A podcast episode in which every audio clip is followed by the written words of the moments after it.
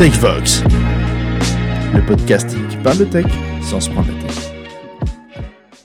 Bonjour et bienvenue pour ce nouvel épisode de TechVox, épisode numéro 4. Aujourd'hui, nous aurons le plaisir d'aborder trois sujets. Et pour commencer, nous parlerons de Poly, une formidable bibliothèque en .NET. Ensuite, nous aborderons l'analyse et le tracking respectueux des utilisateurs sur nos sites web. Et enfin, nous terminerons en parlant des hooks React.js. Et pour aborder tous ces sujets, je serai accompagné du formidable Mathieu. Mathieu, qui es-tu et que fais-tu au quotidien?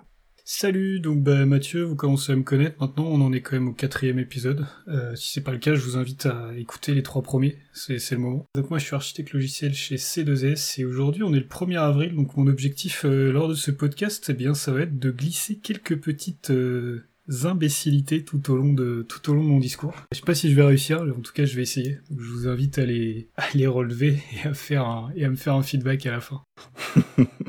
Merci Mathieu. Avec nous aussi il y aura Thomas. Thomas, qui es-tu et que fais-tu au quotidien Bonjour, je m'appelle Thomas. Euh, je suis à C2S depuis bientôt 4 ans. Euh, je suis maintenant euh, lead développeur et en ce moment je participe à des projets sur la techno React. Voilà, étant donné que le bac a été développé en Java malheureusement. Ah, malheureusement. Très bien, merci Thomas.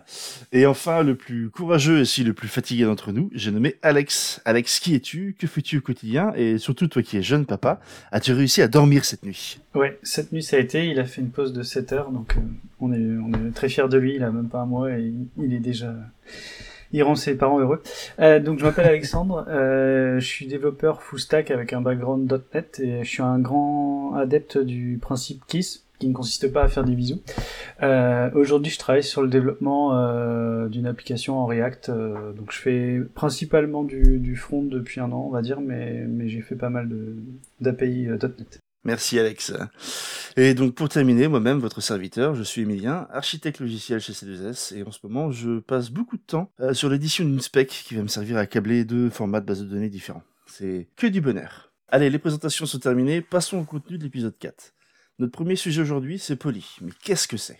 Alors Poly, c'est une bibliothèque open source disponible sur GitHub, on vous mettra le, lien dans, la description de l'épisode, qui a pour but d'aider les devs.net à apporter de la résilience dans leur application. Elle facilite en fait l'implémentation de patterns techniques qui sont connus pour apporter de la résilience au travers de, de policies pardon, qui permettent d'agir ou réagir face aux erreurs transitoires que nos applications rencontrent. Parmi les patterns qu'elle nous met à disposition, on retrouve entre autres le retry, le fallback, le, rate limit, le timeout, ou encore euh, un que j'apprécie fortement, le circuit breaker. Je sais que certains d'entre vous dans l'équipe euh, l'ont déjà utilisé. Est-ce que vous voulez nous en parler, nous parler des, patterns que vous connaissez ou vous avez déjà mis en œuvre peut-être? Ah bah, Je veux bien commencer avec le pattern euh, retry qui pour moi est et un, pattern assez simple à comprendre euh, et qui a pas mal de cas d'utilisation, surtout quand on est dans des, des, des architectures microservices ou avec des, des architectures distribuées. Euh, donc le, le principe c'est euh, tout simplement de, de, rejouer des requêtes euh, lorsqu'elles sont en erreur. Euh, donc euh, en gros quand, quand, on envoie une requête HTTP et qu'on ne reçoit pas euh, un code retour qui commence par un 2, les codes d'HTTP en 200, de 200 à 300 on va dire, et bien le, le, le, retry permet de, de, relancer une requête. Donc il y a pas mal de, de cas d'utilisation, par exemple quand on fait du, du service to service ou quand on met en place des webhooks. Euh, on, a aussi des exemples euh, quand il y a des utilisations de, de queue. Je sais que sur Azure, euh, quand on a une, une, queue Azure et que un message est dépilé mal dépilé, il va il va mettre le, message dans une, une queue dédiée et il va réessayer de lire le message un petit peu après. Donc c'est un, principe qu'on trouve un peu dans, dans pas mal de cas d'utilisation. Et alors le principe c'est assez simple. En fait, quand on, va encapsuler l'envoi des, des, requêtes et à chaque fois qu'on envoie une requête, on enregistre la requête euh, qu'on va envoyer. Si on reçoit un 200 bah, on fait rien, on est content, on, efface euh, la, sauvegarde qu'on a fait éventuellement. Et euh, si jamais par contre on ne reçoit pas un 200, donc il y a plusieurs cas, soit on, on attend, soit on joue, on rejoue la requête instantanément, mais donc ça c'est un peu idiot parce que si jamais elle n'est pas passée une fois, qu'on la rejoue tout de suite, il y a peu de chances qu'elle repasse tout de suite. Euh, souvent, on rajoute un délai entre les deux euh, des essais et on rajoute aussi également un nombre d'essais maximum, euh, c'est-à-dire que on peut rejouer les requêtes 3 ou 5 fois par exemple avec éventuellement 30 secondes d'espacement entre les requêtes. Et ce qui est cool avec l'implémentation de Poly, c'est que au final, quand tu reçois une erreur sur ton flux HTTP, si je dis pas de bêtises Alex, tu peux aussi filtrer en fonction de l'erreur. Genre si c'est une erreur fonctionnelle, bah tu rejoues pas en fait. Ouais, ouais, tu peux, bah, tu as beaucoup de, possibilités avec Poly justement. Là, c'était le, pattern de base, mais Poly en fait te simplifie vraiment cette euh, l'utilisation de ce, pattern. Du coup, euh, de la même façon que le retry, euh, je vais vous parler du circuit breaker, donc qui est a priori le préféré de, Emilien. Donc, de la même façon, cette policy, en fait, on va pouvoir lui définir un type d'exception sur lequel on veut l'exécuter. Donc euh, dans l'exemple d'Alex, c'était si on n'avait pas un code d'erreur, enfin un code de retour 200, du coup on exécute le retry. Donc euh, le but du circuit breaker, euh, c'est lorsqu'un système est sérieusement en difficulté, des fois il faut mieux échouer, donc bloquer l'action, plutôt que d'essayer de, la faire passer coûte que coûte, et du coup faire tomber le système qu'on veut appeler. Donc on peut assimiler cet exemple à par exemple un disjoncteur. Donc quand le circuit est fermé et qu'on appuie euh, sur l'interrupteur, donc euh, le courant va passer, et du coup, vu que le courant passe, euh, la lumière sur le circuit va pouvoir s'allumer. Lorsqu'un problème va se répéter plusieurs fois, donc un nombre de fois qu'on définit en entrée de, la policy, on va couper le circuit, donc le disjoncteur va sauter, le circuit devient ouvert et la lumière est alors éteinte. lorsque le problème est marqué comme résolu, ou que le temps défini est passé, on actionne le disjoncteur, ce qui le fait passer à de l'état ouvert à semi-ouvert. Et donc à ce stade, euh, on va essayer d'appuyer, enfin du moins on va appuyer sur l'interrupteur.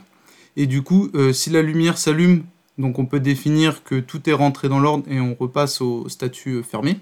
Sinon, on repasse au statut ouvert. Ok, merci Thomas. Et est-ce que, est-ce que Mathieu, par exemple, toi tu connaîtrais des patterns? Je crois savoir que tu as utilisé Poly il y a peu sur un projet en plus. Oui, oui, c'est une librairie que j'apprécie particulièrement. Euh, J'utilise de plus en plus parce que c'est vrai qu'elle simplifie quand même vachement les choses. C'est pas du code qui est compliqué à écrire, mais c'est du code qui est, redondant, qui existe déjà, et c'est vrai qu'on gagne beaucoup de temps. Euh, moi, celui dont le pattern dont je voulais vous parler, c'était le, fallback. Euh, le pattern fallback, c'est quoi? C'est ça part du principe que les choses échoueront toujours. C'est un peu négatif, mais malheureusement c'est vrai. Dans la pratique, on est toujours emmerdé et et on arrive dans des cas où ça plante. Euh, donc ça va ressembler un petit peu, ça, part sur le même principe un peu que les patterns retry et circuit breaker, euh, mais on a une approche un petit peu différente. Cette fois, ce qu'on va faire, c'est qu'on va planifier qu'est-ce qu'on fera quand ce problème va arriver. Un problème hypothétique, hein, ça peut être un problème défini ou, ça peut être un problème inconnu. Euh, autrement dit, qu'est-ce que c'est le pattern fallback? Bah, C'est l'art d'échouer proprement, si on peut le dire avec d'autres mots. Euh, donc par exemple, on va définir une valeur alternative à renvoyer ou une action à exécuter en, cas d'échec. Euh, ce qui est super intéressant, et ça c'est valable pour l'ensemble des patterns, c'est qu'on va pouvoir spécifier l'exception ou l'erreur que l'on souhaite surveiller. Euh, donc par exemple, ce qui est top, c'est de pouvoir faire de la combinaison de patterns, de la combinaison de policy. Et bah, dans certains types d'exceptions, on va faire un retry, dans d'autres types, on va peut-être plutôt faire un fallback ou un circuit breaker. Donc faut pas hésiter à jouer avec la combinaison de policy, c'est la puissance de poly et, c'est top. Donc sur le pattern fallback, euh, j'ai quelques exemples qui sont intéressants, quelques exemples concrets de, de scénarios qu'on peut faire avec ça. Euh, ça va être typiquement, j'ai une appli d'annuaire par exemple et je récupère mes photos de profil sur un service tiers. Euh, en cas d'échec, parce que ce service-là je le maîtrise pas et parfois il marche pas très bien, le service est injoignable hein, tout simplement par exemple, on va envoyer une image par défaut. Alors oui, on pourrait très bien le faire côté front avec, un, avec une image par défaut, mais on peut aussi le faire côté back avec un pattern qui va renvoyer une tête de bonhomme un peu stylisée, un peu générique qu'on va appliquer à tout le monde. Euh, on peut aussi utiliser cette policy pour renvoyer la dernière réponse connue de l'API. Par exemple, on appelle une API, on lui pose la policy fallback, s'il y a un problème avec l'API, on a caché la dernière réponse quelque part, et on va renvoyer cette réponse-là. Donc ça dit, euh, bah ça n'a pas marché, soit, mais je peux quand même te renvoyer quelque chose, par contre attention, c'est pas frais. Donc ça c'est plutôt cool.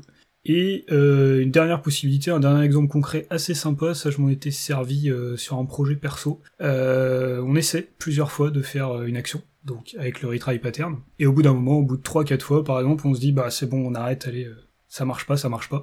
Et là on utilise la fallback policy pour dire bah cette action-là je la sauvegarde dans une queue, quelque part, hein, et je la referai plus tard, c'est pas grave. Donc là le fallback c'est mon retry n'a pas marché, bah mon fallback c'est d'enregistrer mon message dans une queue pour pouvoir le relancer plus tard.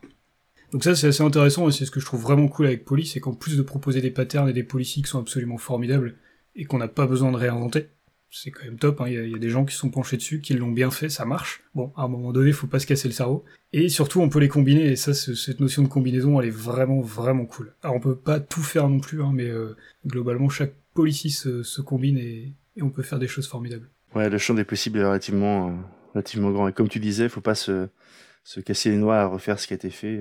Je pense notamment au pattern rate limit qu'ils implémentent, qu'on a refait manuellement nous sur un autre projet. Euh, alors pour ceux qui connaîtraient pas le rate limit, c'est la limitation de, de, bande passante de débit en fait. Euh, nous, dans notre cas, en, l'occurrence, on avait une API donc qui était publique, ouverte, et on voulait voulait pas se faire flouder en fait par des gens de l'extérieur. Donc ce qu'on faisait tout simplement, c'est qu'on interdisait plus de 10 requêtes par seconde pour les personnes qui nous joignaient. Donc on a implémenté le rate limit à la main. Je ne cache pas que ça ne cache pas, pardon, que c'était un petit peu compliqué. Et Poly, Poly, je l'ai vu il y a peu finalement. Poly propose une implémentation du rate limit vous pouvez dire, voilà, je limite à 20 exécutions ou 20, 20 appels sur une API, dans le cas si ça avait été pour nous, 20 euh, exécutions une action euh, toutes les secondes. Et au bout euh, d'une seconde, si vous avez fait 21 appels, ben, le 21 tombera en échec en fait. Après, tout l'intérêt de mettre en place toutes les policies, comme tu disais, le retry et compagnie, parce que tu es tombé sur la rate limit, donc faut attendre un petit peu pour, faire les actions. Mais je trouve que la, la librairie est vraiment bonne, plutôt bien fournie, et même si, euh, si elle propose pas tous les patterns du monde, ce qu'elle fournit en fait et la manière avec laquelle elle est fournie sont quand même relativement bien conçus. Et, euh, et comme tu disais, bien imbricables en fait. Et c'est super, super appréciable. Quoi. Donc à utiliser, à manger comme vous voulez. Le, rate limit aussi, ça peut être utilisé pour, euh, comme sur certaines applications qu'on a vues, des, pour faire de, du licensing. C'est-à-dire, euh, on peut mettre un niveau de rate limit par rapport à la licence de l'utilisateur et, euh, par exemple, avoir un, un, type de licence premium où on peut faire tant de requêtes par, par minute. Avec un, un compte un petit peu en dessous, on, sera avec 20, 20 requêtes par minute, par exemple. Ça me rappelle un CRM avec lequel on a bossé il y a peu, ça. Bon, très bien, messieurs, je pense qu'on peut clore le sujet poli ici. Euh, merci pour votre intervention. On va passer désormais au sujet suivant, à savoir le tracking respectueux des utilisateurs sur nos sites web. Et c'est Mathieu qui va se charger de nous le présenter. Mathieu, je te laisse la main. Yes, euh, merci Emilien. Euh, alors, vous n'êtes pas sans savoir que euh, l'UE récemment a, mis son gros nez dans, cette histoire de, de GAFAM et d'outils d'analyse. Euh, et du coup, la CNIL, côté français, du coup, a, appliqué les, décisions liées à l'invalidation du Privacy Shield pendant l'été 2020 par la Cour de justice de l'UE, en mettant à l'amende, en mettant en demeure Google Analytics et son usage par un certain nombre de sites internet. Euh, donc il y avait Decathlon, euh, il y avait Leroy Merlin, il y avait Free Mobile, il y avait Auchan, Sephora, quelques gros sites web euh, qui ont été mis en demeure et donc il y avait un mois pour, pour se mettre en conformité. Petit rappel des faits, qu'est-ce que c'est Google Analytics? C'est un outil proposé par le géant du web qui permet de mesurer la fréquentation d'un site web, le nombre de visiteurs, d'où est-ce qu'ils viennent, de quel pays, avec quel navigateur, etc. etc. dans ce domaine-là, c'est le leader incontesté du marché entre les différents outils euh, de Google, donc qui sont Google Analytics, Universal Analytics et Google Global Site Tag, ça représente environ un peu plus de 80% des parts de marché. Euh, entre 82, 83, 84 en, fonction des mois, des moments. Mais il y a un petit vent de changement qui commence à souffler, euh, suite notamment à, à, cette plainte de la CNIL, qui est en provenance d'une association qui s'appelle NOIB, peut-être pas la prononciation exacte, c'est une association autrichienne euh, qui est à l'origine d'une série de plaintes et c'est cette série de plaintes en fait qui a fait bouger la. Euh, donc pourquoi? Pourquoi tout ça En fait, bah, dans le cas de Google Analytics, typiquement, euh, cet outil-là, il va attribuer un identifiant unique à chaque visiteur. Cet identifiant, qui aux, yeux de la loi côté UE est une donnée personnelle, et toutes les données qui lui sont associées, c'est des données qui vont être transférées aux États-Unis. Google c'est un service US, un service américain, et donc il stocke ces données côté, côté sur le sol US. Selon la CNIL, euh, ces transferts de données, ils sont pas suffisamment encadrés, notamment au regard de la protection des données. Donc tout ce qui va être euh, RGPD principalement, hein, mais il y a, y a d'autres pendants dans d'autres pays européens. Et du coup, il existe une possibilité d'accès pour les services de renseignement américains. Et c'est exactement là-dessus que la CNIL, euh, c'est là-dessus que la CNIL met le doigt en fait. Euh, ça, c'est gênant. Euh, parce que du coup on ne respecte pas la RGPD et on ne respecte pas les droits, euh, les droits des personnes dans, dans l'UE. Donc du coup 80% euh, des sites sont potentiellement en situation d'illégalité hein, vis-à-vis de ça, donc c'est énorme, hein, c'est un, un, un, sacré raz-de-marée. À noter tout de même que Google a fait quelques petits efforts avec la version GA4, là, la Google Analytics 4, qui est sortie en octobre 2020. Euh, Qu'est-ce qu'ils ont fait? Ils ont permis d'anonymiser les adresses IP, de mieux gérer la durée de rétention des données. Ça, c'était deux trois petits points là-dessus qui étaient qui étaient pas tout à fait safe. Euh, donc l'anonymisation des adresses IP c'est possible, mais c'est pas forcément configuré par défaut. Et la durée de rétention, elle est mécaniquement et par défaut planifiée désormais, euh, alors que c'était pas forcément le cas avant. On pouvait avoir une durée de rétention qui était illimitée ou supérieure aux 13 mois, si je me trompe pas, de, de ce qui est préconisé par la, par la CNIL et la RGPD. donc c'est une version qui va remplacer la solution actuelle qui est Universal Analytics, qui sera abandonnée à partir de juillet 2023. Mais, malgré tous ces petits efforts-là, eh bien, c'est pas parfait malgré les évolutions de Google et malgré un bon paramétrage, bah c'est pas suffisant vis-à-vis de la réglementation européenne. Donc Google, ils ont encore du taf à faire. Ils vont bosser dessus, ils vont évidemment faire des choses, hein. euh, ils vont faire du lobbying auprès de l'UE, évidemment, et ils vont faire aussi des efforts sur leurs outils, bien sûr, parce qu'ils ne peuvent pas se passer de 80% de part de marché. Alors c'est du worldwide, hein. là on parle de l'UE, mais ça représente quand même, j'ai pas les stats juste sur la partie UE, mais ça représente quand même un petit peu de marché, donc un petit peu de pognon évidemment. Mais je sais pas ce qui coûte le moins cher entre le développement et le lobbying. eh, c'est, c'est, une excellente question, en effet. Je, je me prononcerai pas là-dessus.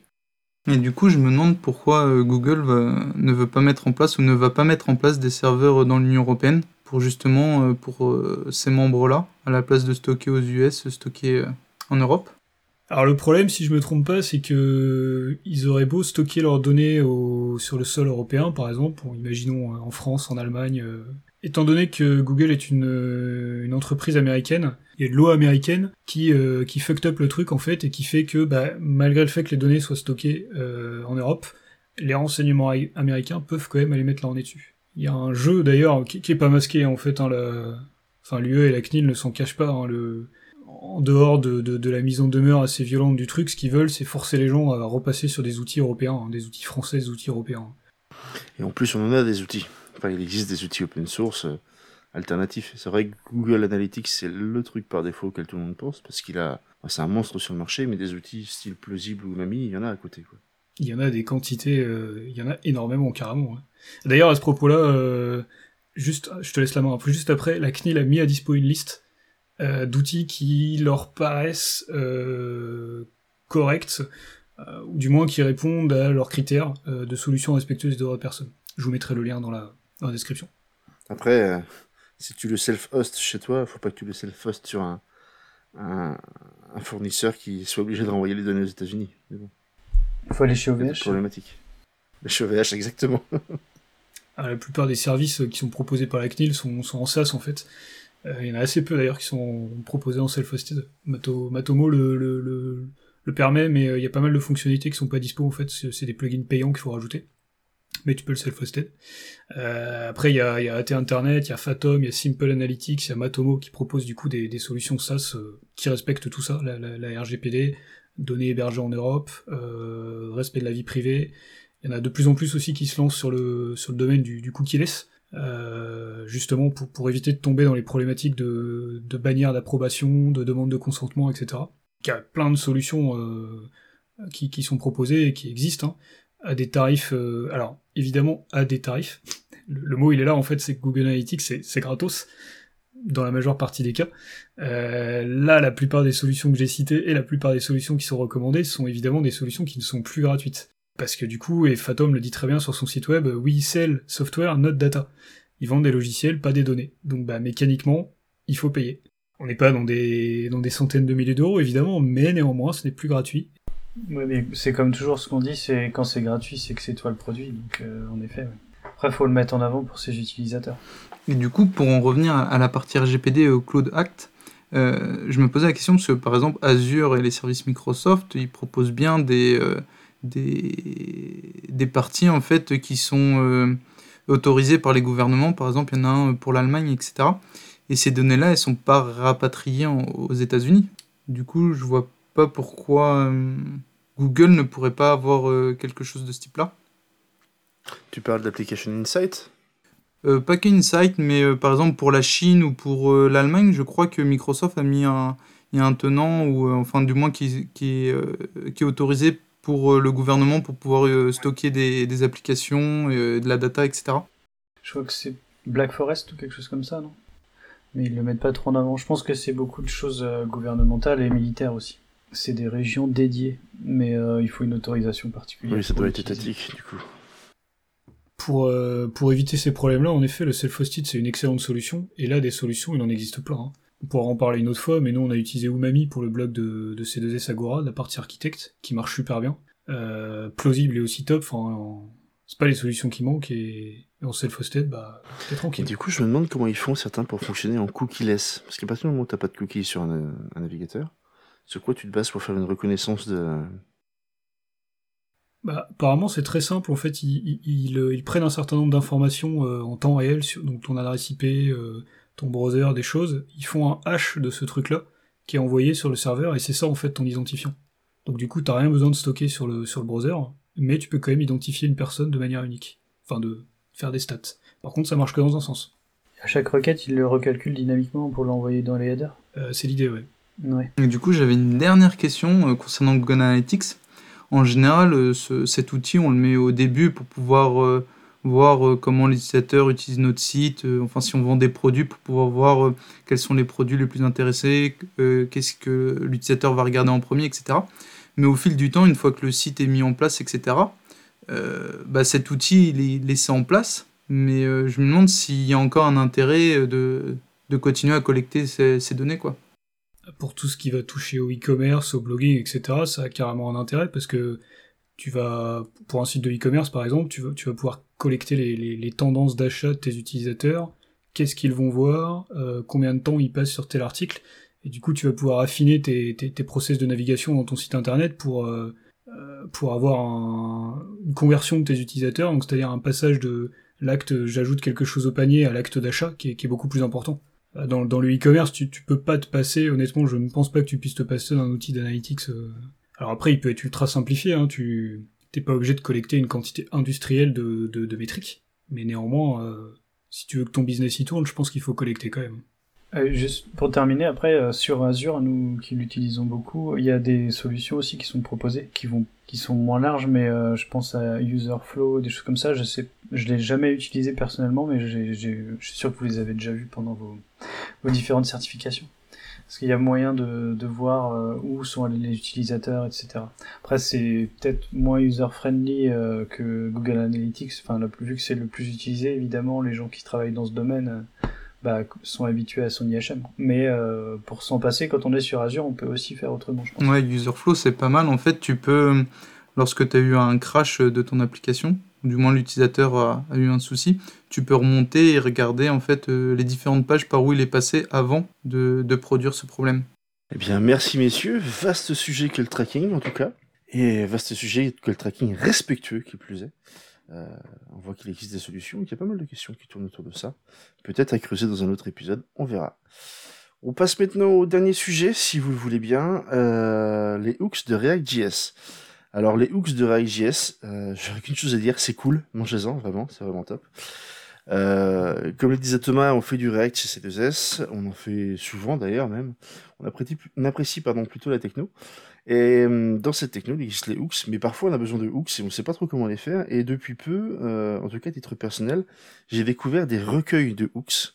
Ah, donc on vous mettra les liens dans la description, qui sont usehooks.com et usehooks-ts.com, qui proposent des, des implémentations en JavaScript ou TypeScript de hooks euh, qu'on peut prendre et copier-coller tel quel dans notre code. Et il y en a qui sont tout couillon, mais extrêmement efficace. Très récemment, j'ai utilisé le Use Event Listener, qui est un hooks en fait qui me permet de m'abonner à des événements euh, qui sont émis sur la page. Alors dans mon cas, des événements euh, qui donnent donc au clavier, pour détecter des touches très particulières, euh, notamment la touche tab, la touche échappe pour gérer des comportements sur des sur un, un composant autocomplete qu'on avait customisé. Et ces petits recueils sont cool parce qu'on peut on trouve vraiment plein de hooks dessus et des hooks qui parfois ne ressemblent à rien mais sont très utiles. Est-ce que vous connaissez euh, ces, ces deux sites, messieurs Est-ce que vous avez des hooks préférés que vous utilisez partout, que vous copiez-collez dans chaque projet? Euh, Du coup, sur le recueil récemment, j'ai vu le Use Do It. Alors, il est plutôt pas mal. En fait, euh, on va lui filer l'URL de notre backlog, donc l'US, et grâce à ça, en fait, il va pouvoir nous générer tout seul le code. C'est franchement pas mal. Sinon, j'utilise régulièrement le Use Local Storage.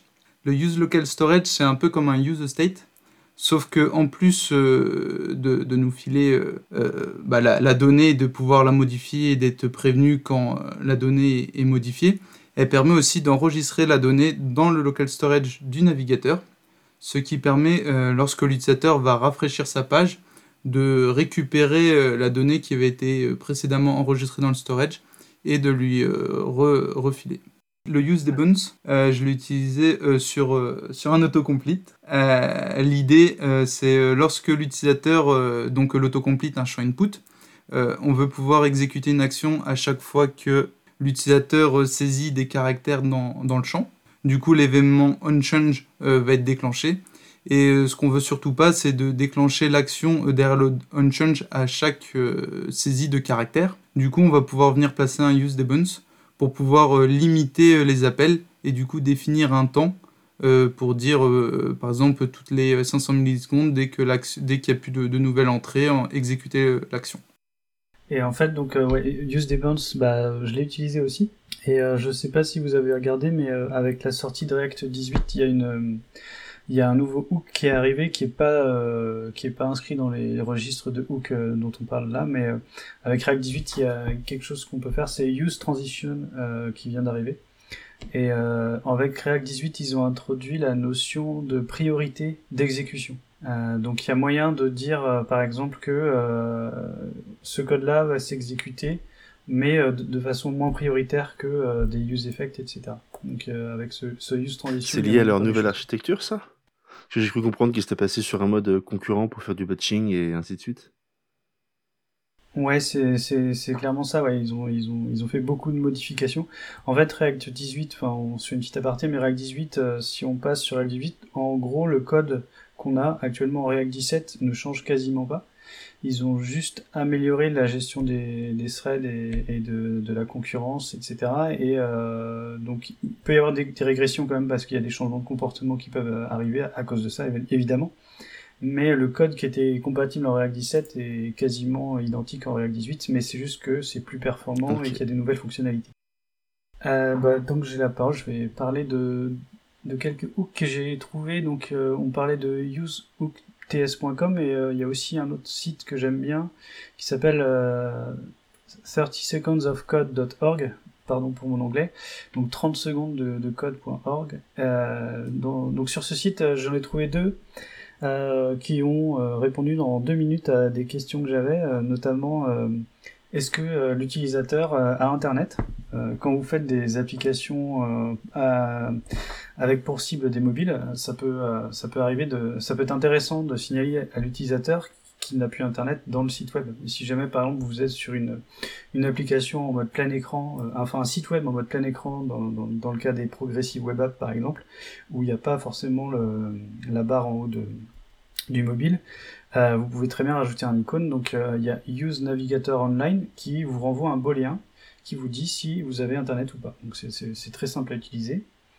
Et euh, il y a un autre hook que je trouve vraiment pratique quand vous faites du front et que vous arrivez sur des cas tordus, qui s'appelle Use Element Size. Et alors ce hook là, donc je sais pas si vous connaissez les refs en React, en gros, euh, sur chaque élément euh, React, vous pouvez rajouter une ref qui va référencer l'élément du DOM de React. Donc vous pouvez créer une variable qui va être un, qui va référencer l'élément vraiment du DOM euh, du site web. Et quand vous envoyez cette référence à useElementSize, il vous renvoie la hauteur et la largeur de. la, la height et la width Ah, trop bien Exactement. Voilà, donc c'est super pratique euh, pour, euh, pour, pour, vraiment des cas tordus de CSS où vous ne savez pas comment vous en sortir. Bon, si jamais vous avez que 5 minutes, vous pouvez tricher avec ça. Il n'y a jamais de cas tordus en CSS, c'est une techno qui tu marche pas en faire souvent, toi. Pas pourquoi tu dois pas en faire souvent, Mathieu, je pense. ouais, c'est vrai qu'avec 3-4 propriétés, on s'en sort en CSS. 30 seconds of code, je connaissais pas, j'avoue. Ouais, et euh, juste un dernier, bon j'en prends trois, mais euh, donc sur 30 Seconds of Code aussi j'avais trouvé le Use Previews. Alors je crois qu'il est aussi dans la doc React, mais je trouve que ce site est mieux écrit que la doc de React officielle, même si ils sont en train de la Comment ça balance euh, Il y a y a Use Previews qui vous permet de récupérer l'état précédent d'une variable d'un state. Par exemple, si vous avez un use state sur sur n'importe quoi, par exemple vous avez un state qui définit une, string, euh, vous pouvez, avec usePreviews, conserver la valeur précédente après un, un, re-render. Et ça vous permet de, par exemple, dans certains cas, moi je l'ai utilisé pour améliorer les perfs de React, pour éviter de, de rafraîchir quelque chose qui n'avait pas besoin d'être rafraîchi. Et j'ai fait un compare entre deux objets et ça m'a permis d'éviter de rafraîchir tout un arbre. Et c'est utilisable dans un dans un undo redo CTRL Z CTRL Y? Je veux dire, si, si on veut faire du undo redo, tu penses que ça peut être exploitable? Oui, oui, je pense qu'il y aurait clairement possibilité. Après, il faudrait voir pour peut-être l'améliorer parce que parce qu'il faut, il faut savoir qu'avec ces, sites internet là euh, qu'on vous qu'on va vous, vous, donner en lien, euh, vous avez aussi le code qui définit ces hooks et donc vous pouvez les customiser. Donc imaginons qu'on va utiliser un array, on pourrait très bien le faire pour euh, faire contrôler plusieurs fois. C'est cool. je regarde celui-là, c'est intéressant. Moi, il y a un autre que j'aime bien, c'est le use effect once. Pour ceux qui ont déjà fait du, du React et qui ont utilisé du use effect, vous savez que ça peut se déclencher plusieurs fois, ce qui peut être parfois, euh... comment dire, contraignant. On va rester poli. Euh, il existe un hook qui s'appelle useEffectOnce, et en fait, ce useEffectOnce, il va être exécuté qu'une seule fois lorsque votre composant est monté. Et après, il ne se réexécute plus, peu importe si les données que vous utilisez à l'intérieur viennent à, être modifiées. Et ça, c'est juste super pratique. Mathieu, est-ce que toi, tu as des, des hooks euh? Ouais, moi j'en ai deux, moi, euh, qui sont beaucoup plus fun que les autres, parce qu'on enregistre en 1er avril, je voulais pas faire trop de technique non plus. En plus, c'est l'après-midi, alors ça va. Hein. Euh, le premier, c'est Why Use Why Did You Update? Euh, Celui-là, il est excellent parce qu'il est un peu dans l'esprit du package NPM euh, Why Did You Render. Un petit peu le même principe, je sais pas si vous connaissez. En gros, ça permet de voir dans la console quelle est la props qui a changé et qui a causé un render. Et tout ça juste en une ligne de code. Donc ça vous dit, euh, voilà, telle props a changé, son ancienne valeur, sa nouvelle valeur, et du coup, c'est elle qui a causé un, un re-rendu. Euh, donc sur un composant par exemple qui est un peu lent ou sur lequel on souhaite comprendre bah, pourquoi il est re-rendu, euh, à cause de quoi est-ce qu'il est re-rendu et pourquoi il est re-rendu trop de fois typiquement, bah ça peut être super pratique. Et une ligne de code quoi, donc c'est quand même euh, c'est quand même vachement bien. Et un deuxième parce que je suis particulièrement fan du concept, c'est le use dark mode parce que j'adore le dark mode. J'ai écrit un article d'ailleurs là-dessus. Autopub, c'est parti. Euh, je suis particulièrement fan de, de, ce truc-là, c'est génial, ça repose les yeux, c'est beau et on a l'impression d'être un hacker. C'est génial. Euh, ce hook, en fait, il va permettre de gérer toute la logique sous-jacente à la gestion du, mode dark. Alors, elle est pas très compliquée, mais, mais elle est quand même là. En gros, il y a, y a 3-4 points. Le premier, c'est l'utilisation du local storage pour se souvenir du choix de l'utilisateur. D'ailleurs, hop, imbrication de hook, c'est géré via un autre hook qui est use local storage dont Thomas a parlé tout à l'heure. Merci la composition, c'est génial. Euh, la détection des préférences de l'utilisateur avec rebelote encore un hook, le, le use media, euh, qui permet de détecter soit au niveau du browser, soit au niveau de l'OS si le si le si l'utilisateur il a il a une préférence pour le thème light ou le thème dark. Euh, il va déposer la media query prefers color shame avec la bonne propriété light ou dark et il va positionner une classe dark mode sur le body de la page. Donc encore une fois, ça tient en une ligne. Alors une ligne et demie parce qu'il faut quand même mettre un toggle quelque part. Allez, deux lignes, c'est cadeau. Euh, et du coup, bah, il reste le plus important et finalement le plus fun et le plus compliqué, implémenter le mode dark côté CSS. Pour ça, je disais que le CSS c'est génial parce que bah, là, là par contre, il y a du boulot. le plus fun. T'as drôle de. Ah, le plus fun, j'ai drôle d'activité. Je, je m'étais régalé quand je l'avais fait pour le blog et le site il est ultra simple. ça doit être l'angoisse sur un vrai site internet. Et il y a une implémentation un tout petit peu plus avancée d'ailleurs que je vous partagerai euh, dans les liens du use dark mode de, de usehooks.com qui est sur un GitHub qui est un petit peu plus qui va un petit peu plus loin. Et parce que Alexandre il en a pris trois et que j'avais envie de faire plus, c'est parce qu'on est le 1er avril, j'en cite trois mais sans les décrire, c'est juste pour que vous alliez voir. C'est le use locate body. Celui-là il est génial, je l'ai décrit quand même, c'est pour bloquer le scroll de la page. C'est génial. Use onClick outside pour savoir si l'utilisateur a cliqué en dehors d'un composant et le use SSR pour savoir si on est rendu côté client ou côté serveur. Ça c'est pareil euh, sur une appli mixte Node, Node, Node front avec du, avec du JS côté back, ça peut être top.